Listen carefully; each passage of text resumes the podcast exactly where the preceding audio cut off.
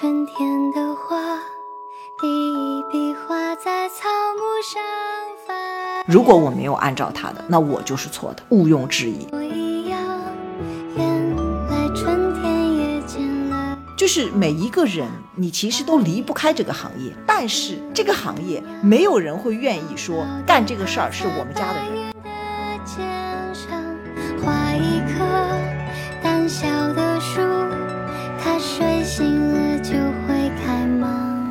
欢迎收听电影疗养院。大家好，我是主播小猪猪。那今天很高兴邀请到一位嘉宾，也是我们非常熟悉的影评人、制片人藤井树老师。那我们请老师跟我们打个招呼。大家好，我是藤井树。所以藤井树老师是第一次录制播客吗？对我很好奇，但是我身边有很多朋友跟我安利了播客，呃，但是我自己现在此刻是第一次来录这个播客。嗯，那非常荣幸。然后今天请树老师跟我们一起聊一聊 B 站独播的新剧，三月有了新工作。那我先来给大家介绍一下，就是这部剧的一些背景信息，然后树老师可以随时插入去帮我们补充一下这部剧的一些信息。那这部三月有了新工作是小破站自制剧，那在 B 站独播，然后主创团队感觉很年轻，导演是李默，嗯呃，编剧是尤小颖，也是之前《我的姐姐》的编剧，嗯，导演是呃，我在他家挺好的。就那个就是也是一个热播剧嘛，之前在好像去年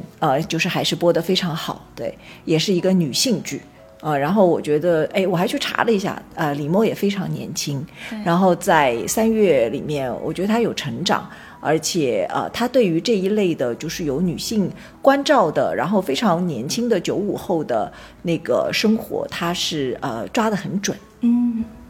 那我这部剧的女主角周依然，哦，我查了一下，她才九六年，嗯，然后她出演过《闪光少女》和《风犬少年的天空》，因为她的长相，我发现现在是大家比较流行喜欢那种厌世脸，就他长得比较留白。对，然后我呃今天还在跟我的朋友说，哎，我说他其实有点像那个韩剧里面那个金高银，对对对，呃，是就是他也是是这种长相啊，对就是然后而且他有个好处是他比较比较百搭，嗯嗯嗯对吧？就是他没有那么强的呃攻击性。对，就是我们说有一些女演员她会特别美艳啊，有一些是特别的甜美，对吧？有一些就特别的，就是她还是有很多的这个呃标签，或者说有一些类型。但是可能周依然这个范儿就属于她，你说她邻家吧，但是其实她还是蛮有个性的，对，嗯，但是这个就还蛮，嗯，就是它的可塑性和百搭性比较强，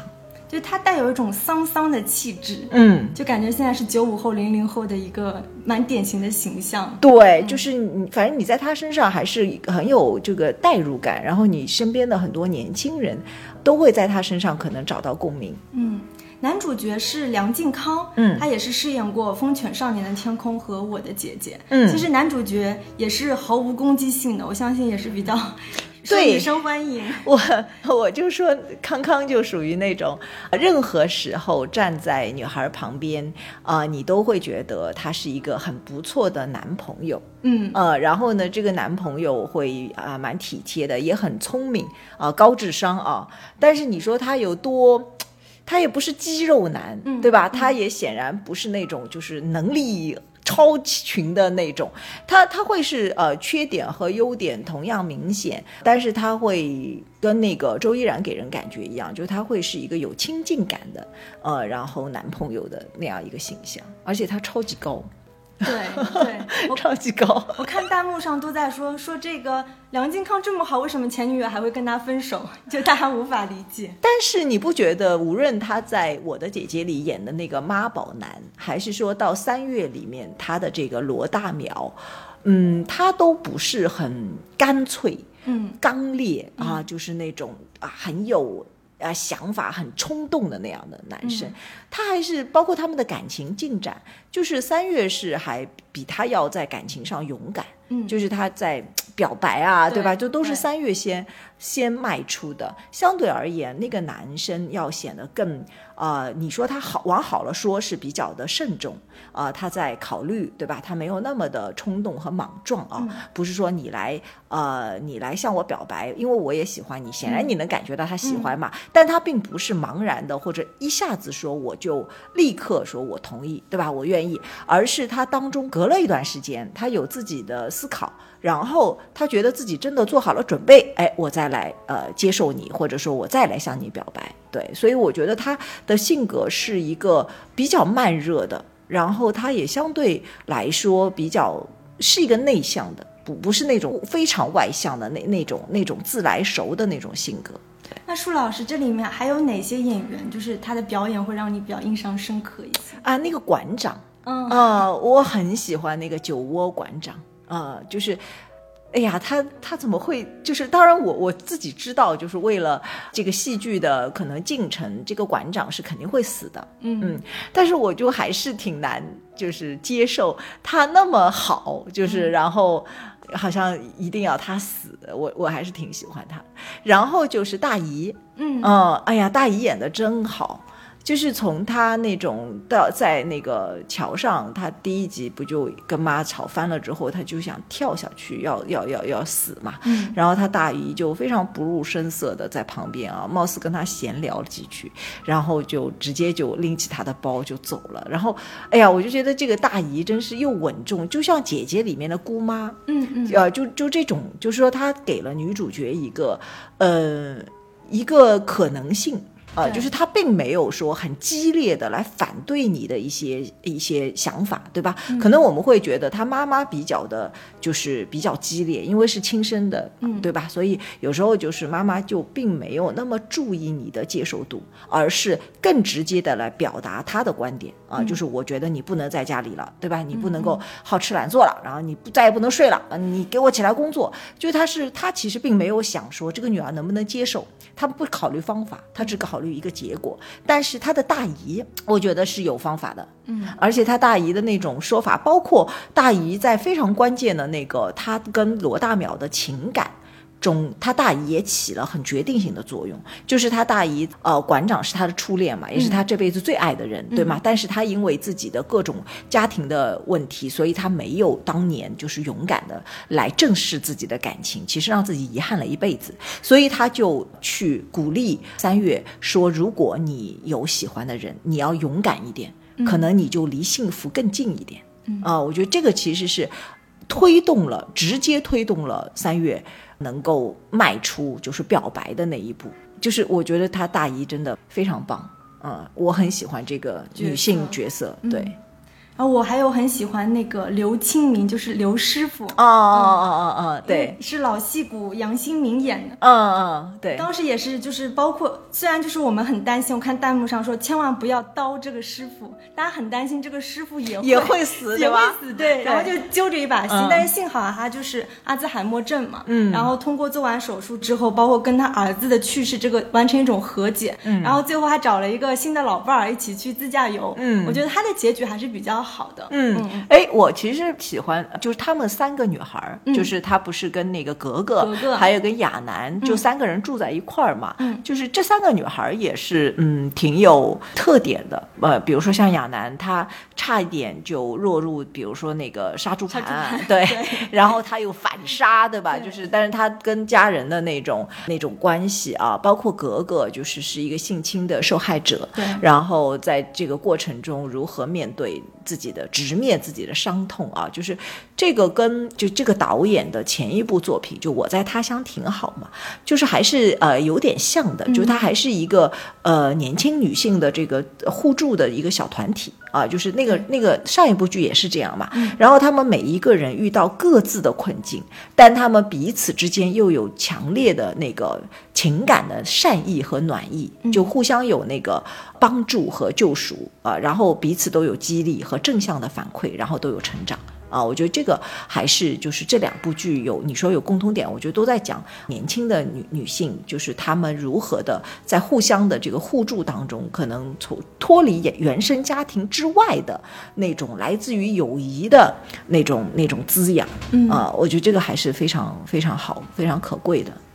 我相信很多听众在听到我们讲到这儿的时候，其实还没有追完剧，然后对我们说的几个角色应该也是特别感兴趣。那还是跟大家说一下这个剧到底讲了什么。简单说一下，就是这个女主角三月，她是典型的九五后，毕业后在家混吃等死了一年，然后跟妈妈大吵一架之后离家出走，在大姨的介绍下就进了殡仪馆，开始成为了这个遗体化妆师的一系列历练。那整个剧其实是一个人物群像的结构，就是单元剧的类型。通过三月这个人物，把她周围的同事啊、朋友啊、家人全部串起来，每一集都有一个相对独立的小故事线。那三月也在这个过程当中寻找自洽，寻找他自己的人生意义。嗯，嗯，然后呢，这个剧一共十三集，集对，嗯十三集。其实每一集里面它有独立的那个故事线，嗯但是它又有整个人物就是是贯穿的嘛，对。所以在这个过程当中，比如说我们刚才说到她的男朋友，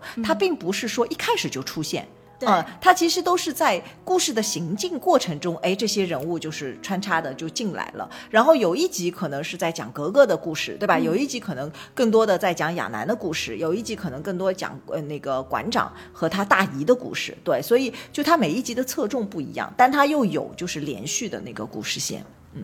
大家听到这期节目的时候，其实还没有放大结局。然后在本周四的晚上，在小破站，大家可以关注一下大结局。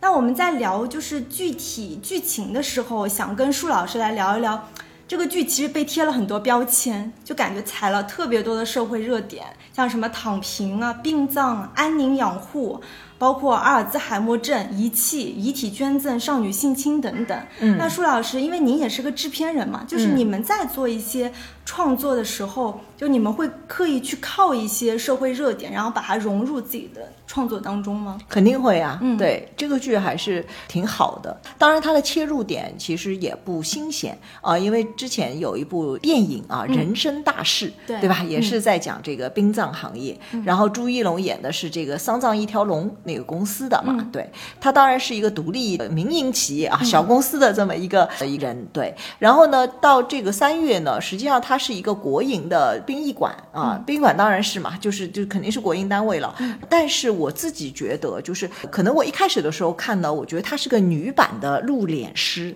因为遗体化妆师嘛，对吧？就是他是入殓师嘛，就日本有一个电影非常知名嘛，啊，那个。但是你看了之后，你会发现他更多是在讲九五后啊、年轻人的生活，他们如何面对生活和面对成长，包括面对生命，对吧？然后再有就是这个剧是一个很典型的职场剧，嗯，啊、就是它非常好的把这个。呃，丧葬行业啊，嗯或者说叫这个呃殡葬行业啊，就到底这个殡仪馆里面有哪些工种，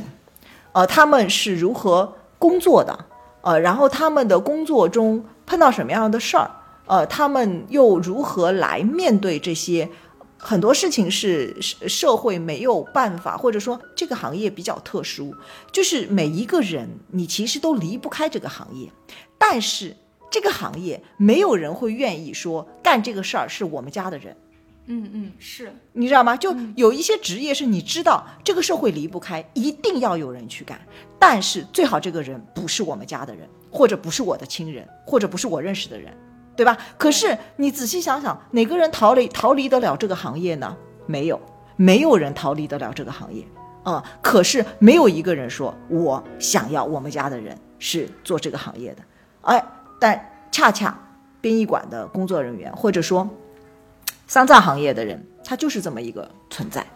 所以我觉得他找到了一个非常好的题材，然后他又有一个非常好的切入点，是年轻人九五后，一个已经要选择躺平的这么一个女孩儿啊、而且还很丧，对吧？对就是她出场的时候非常丧。然后呢，她的那种她误打误撞也好，生拉硬拽也好，或者说她她赌气，她就是为了想让她妈生气，对吧？她妈是开婚纱店的。啊，他妈开婚纱店，她就要去这个殡仪馆，所以这个事情是一个她出发点，她其实是带着赌气的成分，呃，她进入了一个不被常人接受的这么一个单位，而她整个这个故事线和故事的开展，全部是职场剧剧的类型。你可以今天把这个变成一个，比如说呃，TVB 经常有救火的消防员，对对吧？你就拍一个叫消防队的故事，成立。也成立啊，然后你说我今天拍一个，就是 TVB 经常有，比如律所，对对吧？律师的故事也 OK，它也是个职业，对吧？然后今天是个医护剧，那就拍医院嘛，也有这个呃专门的医护局，对吧？然后说我今天拍老师，哎，我有专门的这个拍学校的这个戏，对吧？校园剧，所以就是其实它你看到底，它是一个职业剧，嗯，而这个职业恰恰是殡葬行业啊，是一个被社会就你。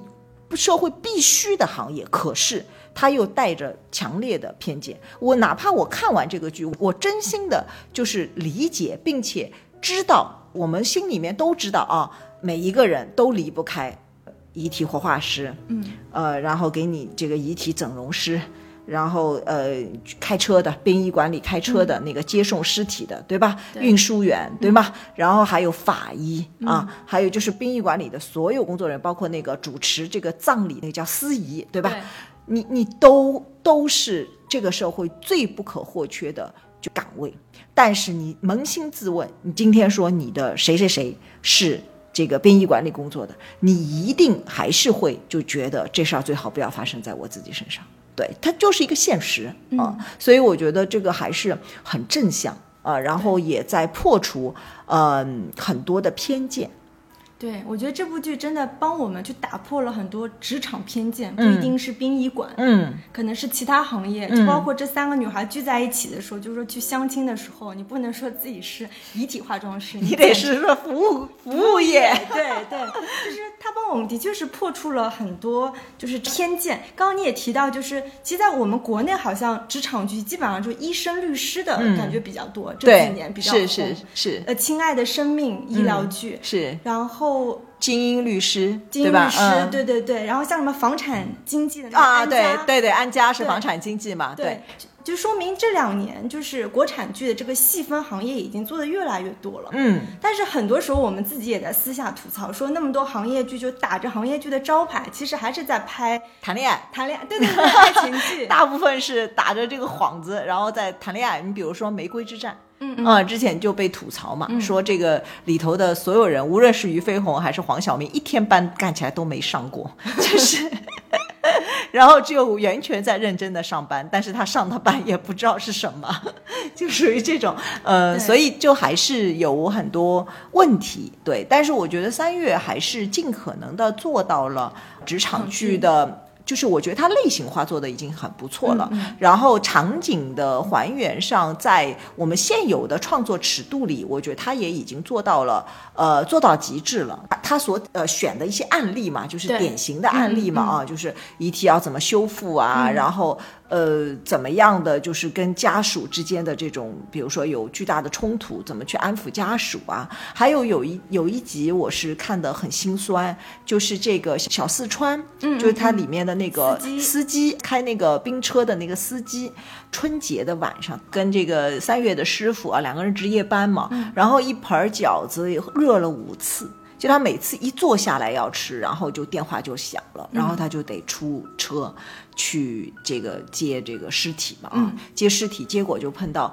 呃各种人，对吧？其中有一个、嗯那个老人死了四天才被发现，啊、尸体都臭了，然后结果他去的时候，他们家的子女。就完全无视这个老人的尸体，只是在找房产证，证嗯就是在这个屋子里面到处乱翻那个房产证，就这老人就完全没有人管，就四天都没有人发现，你可想而知生活状态是什么样的一个状态。然后呃，那个那个小四川问你们给他换件衣服吗？有没有寿衣？然后他儿子就直接说没有，直接烧掉。啊，你你赶紧拉走，直接烧掉啊。然后说那你们没有告别仪式吗？你们不要骨灰吗？说我们不要啊，你随便啊，就是你你赶紧烧掉啊，烧掉之后就地解决啊，就属于这种，就已经人情淡漠到这种程度。然后最后他们居然发现这个老人是把房产证绑在自己的肚子上。嗯，对吧？就是，然后小四川就去还那个房产证的时候，就跟这个呃儿子，他实在是忍不住，他就跟那个儿子说：“你们但凡有人给他换一身衣服，给他擦一擦身体，你们就能够找到这个房产证。嗯，但是你们没有人去碰过他，所以这个老人为什么会把房产证绑在自己身上，就知道你们不会来碰他，然后他也不想给你们，对吧？所以就是。”就把这个，他就希望把这个财产全部随他带走。嗯嗯，我觉得，哎呀，我就看到这里，我觉得非常难过啊。然后也确实很很犀利。嗯，在现实剧里面，这个尺度我觉得是很大的了。就是他在他当然他后面有些找补啊，这个这个这个儿子也说啊，为什么我们会这么对待他妈？他什么？但我觉得那个其实都不重要了，就前面的这些都已经把这个这种孤寡老人以及子女的这种淡薄那种。我我真的我觉得他已经非常的有现实指向了。然后这个小四川那一天晚上啊，拉了五个人，一家都不同嘛啊。然后在这个拉的过程，他每坐下来吃一口饺子，帮他重新热之后，然后又出去出工，你就会觉得一个社畜啊，就是一个。初入社会的，也其实现在的状况也不是你初入社会，你你任何时候在职场，你都会有这样的时刻，对吧？就是你不断的被工作就是推着走，然后他每一次回来都跟师傅说我不干了。第一个是说我明年不干了，第二次是说我那这个月啊干完这个就不干了，第三次说我明天就不干了，然后第四次说我现在就不干了。对他每一次虽然说呃我干不了了，我真的受不了了，我不能再干了。但是每一次他的电话响起的时候，他还是会奔出去，还是会非常好的去投入，就是投入他的工作。所以我还是觉得，就是说他是一个很正向、很积极、很正面的，在讲你如何面对你的工作啊，责任感，对吧？就是然后人的善意啊，我觉得这些都是在剧里面有很好的体现。对，它虽然是一个殡葬剧，但就像舒老师说的。它可以体现很多以小见大的东西，体现人生百态、人情冷暖。它通过很，甚至我觉得它每一集当中的一些小人物，就一些就是不是主角人物，我觉得都特别有有故事。嗯。你你刚刚说的那个社畜，我就想到有一集，就是其中有一个肇事司机，最后他儿子不是很小，儿子不是死了嘛？结果他第二天还接到老板的电话，因为他是个快递员，老板就说你在哪里？你要赶紧送快递。嗯，然后他就在电话里大吼，就说我儿子死了，我儿子走了。那一刻我真的觉得很心酸，这就是打工人的现状。嗯，是我那一集也是，哎呀，我都看哭了。我觉得就是。每家家都有本难念的经啊，然后每个人人生里都有特别大的这个痛苦，呃，然后当你就这个剧，当然因为他在讲就是生死嘛，对，所以他就有更多的直面生死的那个时刻，包括罗大淼的那呃有一句话说我是生的守门员，然后你是死的摆渡人啊，就是他也设计了说让这个罗大淼来。你看他的名字，他跟赵三月，对吧？罗大淼、赵三元 都是对仗的，所以他一上线我就知道这是个官配男友，就是。然后这个官配男友的职业还是一个临终关怀的医生，就像是一个人走到生命尽头，哎，你最最后一个走的是医生嘛？然后，然后医生还兜不住你，那只能去殡仪馆。那殡仪馆里的这个仪容的这个整理员，那就是给你就是送你死的，就是最后一程嘛。对，所以他就是在讲这两个是有有有那个联系的，嗯。对他这里面剧里面第一次提出一个叫安宁疗护，其实我以前是从来不知道这个词。那剧里面不是有一个邻居嘛，就是叫方健，他自己其实已经是癌症晚期，但是他竟然在小区里拉横幅，就是反对说为什么在我们小区旁边医院还要造那个临终关怀的这个中心，但最后他自己其实就住进了这个安宁疗护。嗯，因为你说像。类似于这种安乐死、安宁疗护、临终关怀这些词，其实在国内之前还是相对来比比较少有人去提这个东西，嗯，对，这个我觉得也是这个剧其实挺前沿的地方。对，就是步子嗯迈的比较大。对嗯对就是有很多时候我们对于，比如说我们对养老院啊，嗯这个可能呃大家世俗意义上比较熟知，对吧？但是那个安宁养护，包括临终关怀啊，就是要让死者有尊严，让人有尊严的面对死亡，嗯这些都是更高级的，我怎么讲，就社会文明的体现。嗯，呃，对，所以呢，就是这当中也有一个就是盾嘛，这就像刚才那个职业所引起的矛盾，就是说你知道你离不开。啊，这个职业你肯定离不开，嗯但是你最好你家里人不要干这个，对吧？那你说临终关怀医院啊，包括你说火葬场，啊，你你家在隔壁就是火葬场，那这个也是一样的嘛，就是嗯你知道这个地方是你你少不了，你可能最终你自己也得去，对吧？但是你最好这事儿跟你就是离得远远的，嗯，所以它里面就有那个非常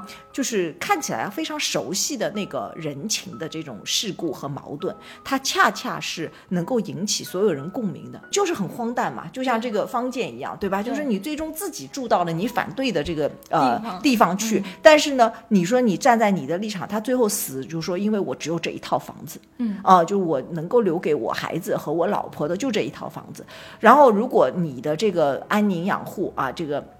还建在我们小区隔壁，那我的这个小区的这个房价不就又要往下跌了吗？那么，那么我哪怕死，我也只能来反对呀，对吧？这就是一个现实嘛。所以我我就觉得这个剧还真的是它没有避开去柔化一些就是社会矛盾，呃，它还是有它的嗯直面的这个尺度和方法。呃，那然后让人看得到它这个存在的这种社会矛盾，但是又能够让人知道、感知到，就说总有人要做这个事，对吧？然后总如果有这个安宁养护、有临终关怀越来越多的话，其实是给每一个人尊严。就包括这个剧里面，罗大淼这个角色不是还上了一次法庭嘛？就是关于所谓医生伦理的嗯这个问题。嗯其实就跟临终关怀一样，当一个病人他可能真的已经病入膏肓的时候，你是不是要给他打一些药剂，嗯缓解对、嗯缓解他的病痛？嗯，我觉得这个事情也是存在伦理困境的。是的，嗯嗯所以我们当时，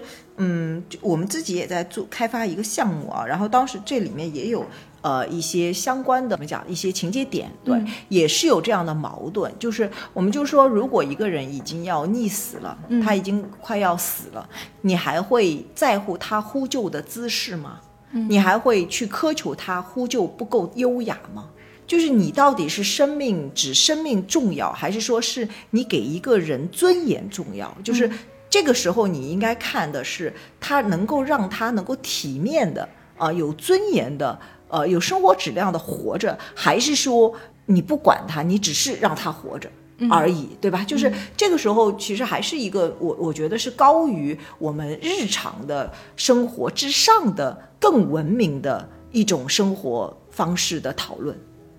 嗯，就是只有在你解决了温饱之后，你才会来下一步讨论人应该怎么面对死亡，而且要体面，要有人的尊严啊，然后要走得非常的这个优雅啊，对吧？然后要尽可能的顾及到这个往生者的呃仪容和他的尊严啊，我觉得这个其实是更高一级的那个讨论，对。对而在这个剧里，恰恰这些是他关注到的社会现实啊，所以我就觉得这个剧还是挺高级的。嗯，对，就包括说到那个小孩子他脑死亡之后，当时罗大淼我也是觉得他脑子有点轴，就突然跑到爸爸面前说，能不能把你儿子的这些器官进行捐赠？其实他说出那些话来的时候，真的是非常残酷，对于一个刚刚失去孩子的父亲。但我觉得他把这个问题抛出来，也是就是我们这些观众可以去思考的。嗯，哎，我其实看到这个地方，我在想啊，为什么如果你关注了人民日报的呃那个公众号，嗯，你就会发现，就是但凡全国只要有一个就是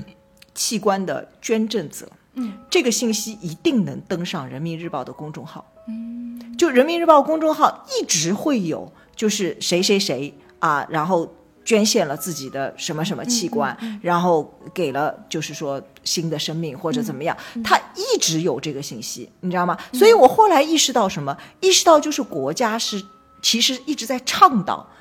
就是这个就叫呃遗体捐赠嘛，器官捐赠，对吧？然后因为不可以买卖，啊，这个一定是基于就是呃自愿。啊的捐赠，对吧？所以，然后在这个呃基础上面，它其实是有普及教育的意义。对，所以在这个剧里面也一样，就是有这样的这个态度在在涉及到这方面，嗯，这个议题啊。所以你你会发现，就是反正我是经常在人民日报里面看到，呃，几乎每隔一段时间就会有这个器官捐赠的这样的一个新闻，对。那围绕这个剧，我们刚刚其实聊了很多话题，生死的话题、职场的话题，然后包括一些伦理困境的话题。其实这部剧很明显，它是一个大女主的戏，它本上也是一个女性剧。嗯，那我们发现这几年就是特别火出圈的几个剧，什么《三十而已》啊，《爱很美味》啊，包括这个剧。想问一下树老师，为什么你觉得这个女性剧就突然在这几年就变得那么火爆呢？嗯。我觉得第一是，其实现在追剧的整体，如果你看你算性别的话，还是女性是比较多的。嗯，我是说一直在就是电视剧的粘性度上啊，就是总体来说，女性的观众的比例是在逐年往上升的。嗯，然后第二呢是就是女性的这个觉醒，我们说这个 性别觉醒，然后呃，经过这个几年的不断的就是发展。然后呢，就让女性和女性意识在文艺作品当中经常作为主议题出现。然后第三呢，就是不光是女性议题，它其实是横展到、延展到这个社会的各个方面。因为你不是说单独的剥离出来，我只聊女性，不是说这个剧里头只有女性，对吧？不是的，是围绕着女性，然后以女性的成长为主线，它辅助着就是。整个这个社会的方方面面，其实都在这个女性议题的这个下面，就是有所触及。那么在这几种共同作用下，然后当然你刚才提的这些女性剧，它所涉及到的面。呃，它所就是触及到的主要的议题是不一样的，领域也不一样，对吧？那么在就是三月里面，它就是把九五后的女生啊，一个就是可能一开始也没那么上进啊，就不是那种像三十而已，显然它里面是有女强人的，对不对？然后那个她就肯定不是个女强人嘛，她对自己自我要求一开始是放弃的，她没有那么高的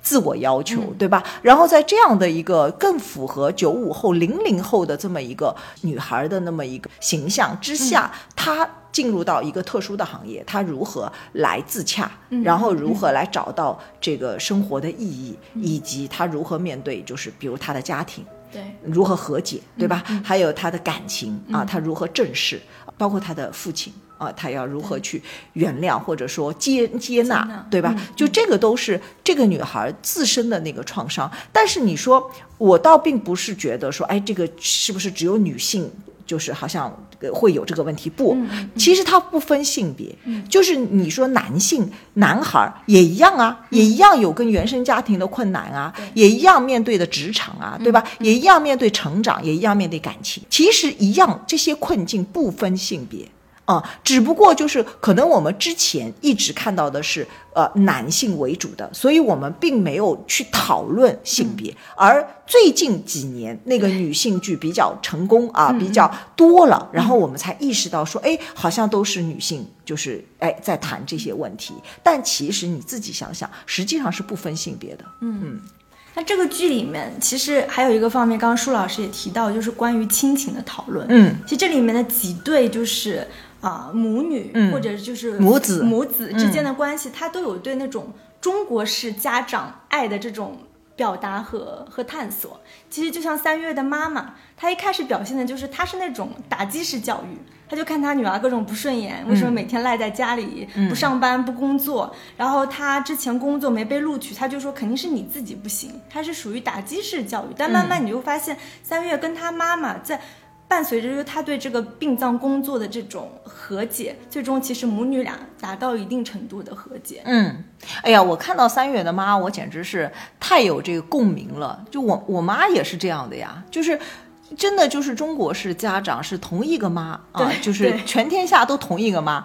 因为他可能觉得我生了你，所以我对你有一个天然的，就是控制，你就得按着我的就是想法，嗯，然后你如果不按照我的想法，你就是错的。然后我就是得要打击你，我就是得要贬低你。他倒也并不是说非要伤害你，他都不自知这叫伤害。呃，然后我是到很大了之后，我才有就是勇气去跟我妈去反抗，说你你这样是不对的。但是我也没有很好的办法啊、呃直到就是很多年很多年之后。其实我妈才意识到，就现在，因为她年纪大了嘛，她才意识到说，哦，其实你有自己的生活，然后我也没有办法介入和干涉你的生活，是更不可能来控制。但是在我小时候，她就是觉得天然的觉得，就是我应该按着她的成长的那个规划来长。如果我没有按照她的，那我就是错的，毋庸置疑。对，就是我觉得这个其实，在三月里面，嗯，真的还是体现的挺挺极致的呃，尤其他妈那个那种语言的那种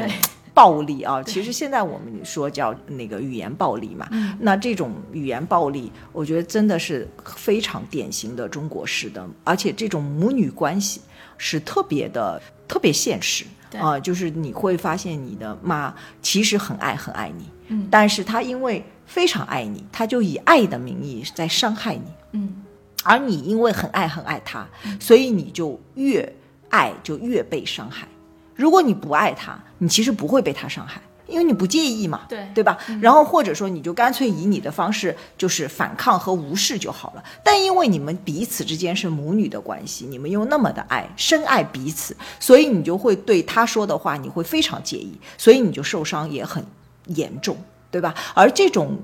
嗯，我觉得来自于亲情的这种伤害，嗯，我觉得彼此都是要反思的，就是呃，孩子要反思，说我用什么方法来让妈妈知道我可以有能力过得很好。嗯，然后母亲也要反思，我为什么非要用这种方式？难道我我没有别的方式可以好好说吗？嗯对吧？就是你要好好表达这件事情。我觉得在中国的家庭里面，它就是个课题。啊、我现在这么讲，我自己跟我儿子的关系，依然我有时候要要不断的反思一下我自己。哎呀，好像不对，又又开始就是这种居高临下的要求，以及你非常自以为是的认为你就是对的。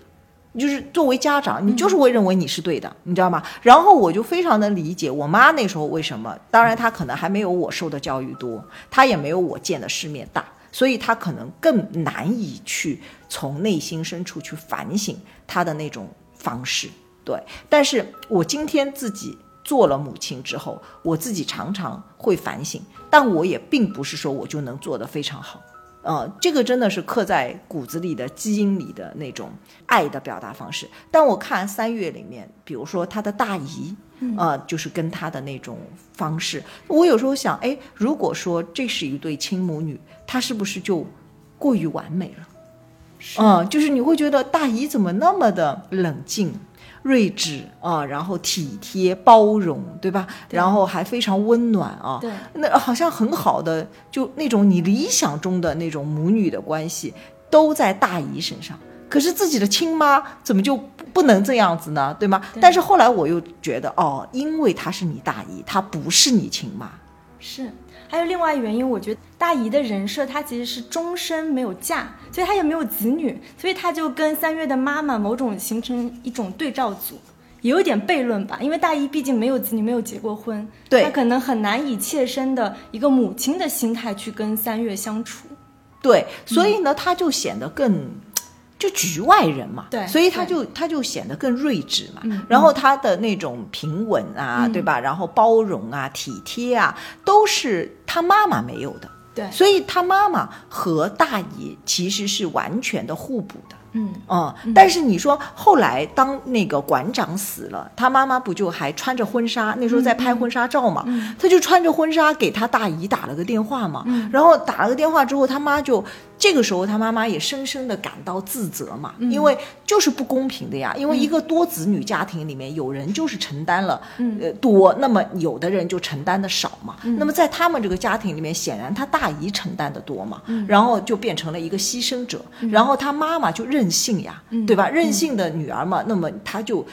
肯定就是家庭责任上面就承担的少嘛，然后这个时候他妈妈其实就能够感知到，就是他是有亏欠的，他对他大姨是有亏欠的，所以他们两个人之间，你看他妈就任性，他妈就说话就冲。啊，对吧？也不会顾及你的感受，然后他妈还离婚啊，然后还跟男朋友很长时间的这个不领证嘛，对吧？就属于那个男同居的状态哈。然后跟他女儿的那咄咄逼人的那种相处方式，他都是因为年轻的时候他在家里面他就没有承担那个最大的那个责任，而承担责任的付出的是他大姨。嗯。对这部剧里面还有另外一组亲子关系，就是那个车祸去世的叫魏宁凯。嗯，我觉得他这个角色也挺让人心疼的，因为他是一个就是为了父母期待而活的别人家的儿子这样一个形象，对吧？嗯，在他儿子去世的时候，他妈妈就扶着棺材就说：“小的时候，如果我给你买的是游戏机，你的人生结局会怎样？”嗯，那个这个其实也是蛮现实的。对，就是确实现在有很多的。这个我们也听到很多悲剧啊，就是说这个家长把所有的期望啊，然后全部那种重压都压到小孩身上，然后孩子其实承受不了，然后最后就是会有很多悲剧嘛，对。所以，我我觉得我在这个剧里面看到蛮多，就是跟我们的生活就是息息相关的，呃，各个层面啊。然后也通过一个一个的生死故事，因为所有能送到殡仪馆里的，一定是有死亡了，对吧？那么这种不可挽回的悲剧背后，你其实是会引发很多人的思考：说我是不是，到底你的人生什么最重要？啊，就是你，你不能等到去殡仪馆，你才知道说啊，这个你人生，这个不应该这样啊，我早知道这样，我应该怎么样啊，对吧？所以呢，就我觉得看这个剧，你有时候也会对照自己的生活来看一看，趁现在一切还来得及啊，你还没去殡仪馆呢，那么你能不能做一些改变啊？不要就等一切到到了殡仪馆，真的是为时已晚。所以我觉得我们观众也跟三月一样，就是伴随着就跟他一起进入这个殡仪馆，见证了这么多人生百态的时候，我们自己也会对自己的人生产生一些新的思考。嗯，可能就是这部剧的意义所在吧。是是是，而且我觉得他的。嗯，就几对 CP 啊，我们说除了他这个在那儿认真的干工作之外啊，他那个几对 CP 也很有意思。比如说亚楠和那个法医啊，他们也是，就那法医是离婚了的嘛，离了婚之后，然后再跟亚楠在一起啊。然后呢，亚楠也有很多的迟疑啊，就是他，嗯，反正我觉得他们两个之间可能成年人的那种呃顾虑就还是挺多的，虽然挺相爱的。但是就一直没有，好像就一直处于比较暧昧啊，然后没有关键的推动吧，对。然后格格是他有一个守护者，对吧？就那个小四川啊，就很很喜欢他。但是小四川也并没有说我我一定要跟你怎么样，就是就是默默付出吧，对吧？而且还在你重要的人生路上，他一直在给你鼓励，然后一直希望你能够往前。就是做你自己，对吧？然后包括像三月和罗大淼这一对，也是挺好的，就是更年轻。对，就是女生比较主动啊，然后男生在考虑之后，哎，我选择接受，对吧？就是这个也是一个嗯挺好的一个方法吧，就一种 CP 的模式啊。然后还有包括他妈妈和个男朋友，对吧？那个其实他们已经同居蛮久了，但是也一直没结婚。后来因为女儿啊，终于那个就是关系缓和了嘛，所以他们俩就高高兴兴的去领证了，对吧？所以就还是有挺好看，就每每对人。人物关系都有他的这个让人觉得挺愿意，就是他们在一起的那个甜的呃方面啊，同时他们又有各自的困境啊，然后都还表现的挺真实的，对。呃，然后他演员上也其实选角挺准的，嗯、就是包括像亚楠的那种沉稳呐、然后比他们年长啊，对吧？姐姐的那种气质，然后格格的那种甜美啊，因为她是一个播音主持啊、出身，然后她，但是她又有不为人知的那种伤痛嘛啊，过往，然后三月的那个那种形象，就是还是有差异，然后同时又各自都有自己的特点，嗯，那我们今天非常感谢舒老师来我们播客做客，围绕这部剧我们聊了特别多，感觉就是比较专业的见解，非常感谢舒老师。呃，我也非常开心，然后播客挺有意思的，然后下一次如果有你们感兴趣的话题，我还可以过来。好，谢谢舒老师，那我们本期节目就到这里为止了，下期再见吧，拜拜。拜拜。